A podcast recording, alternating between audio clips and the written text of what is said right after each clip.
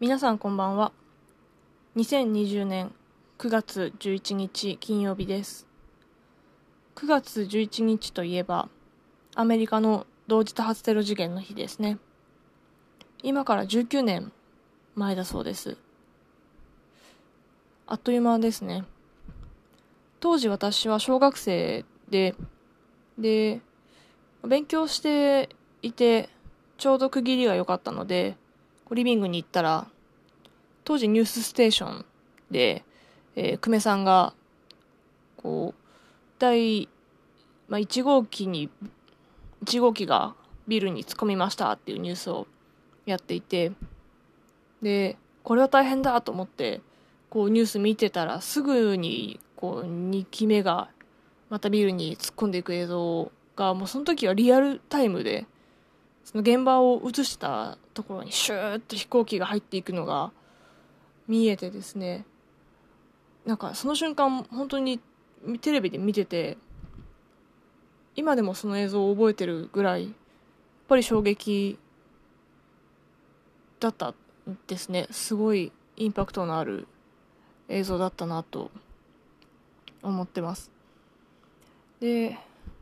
今から何年か前にですね仕事でニューヨークに行く機会がありましてで連れてってもらったんですよ。で今はこうやっぱ追悼の公園みたいに広場みたいになっていてで、まあ、そこにはこう亡くなられた方のお名前が書いてある石とかあったりあとこのビルのあったところにもうビルもうないんですけどその地中深くにこう水が流れていくようなそんな作りになっていてすごいこうなんかみんなの悲しみが詰まった場所になっていました。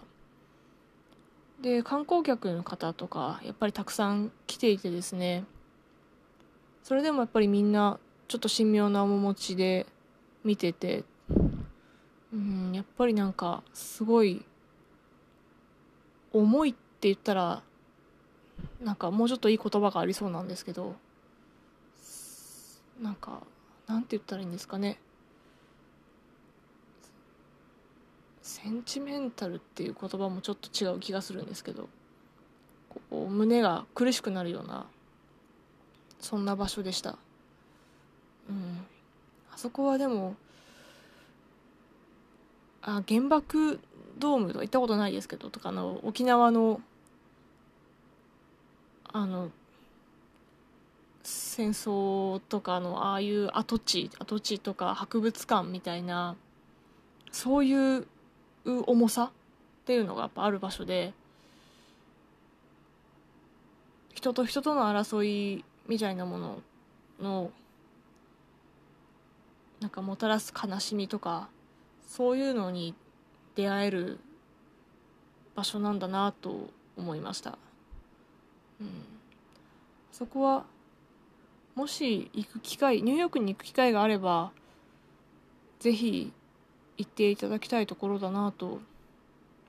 思います。今日はなんかいっぱい喋りましたね。えー、っと明日はお休みです。久しぶりに生の歌を聴きに行けるので楽しみにしてます。その感想はまた明日喋りたいと思います。それでは皆さんおやすみなさい。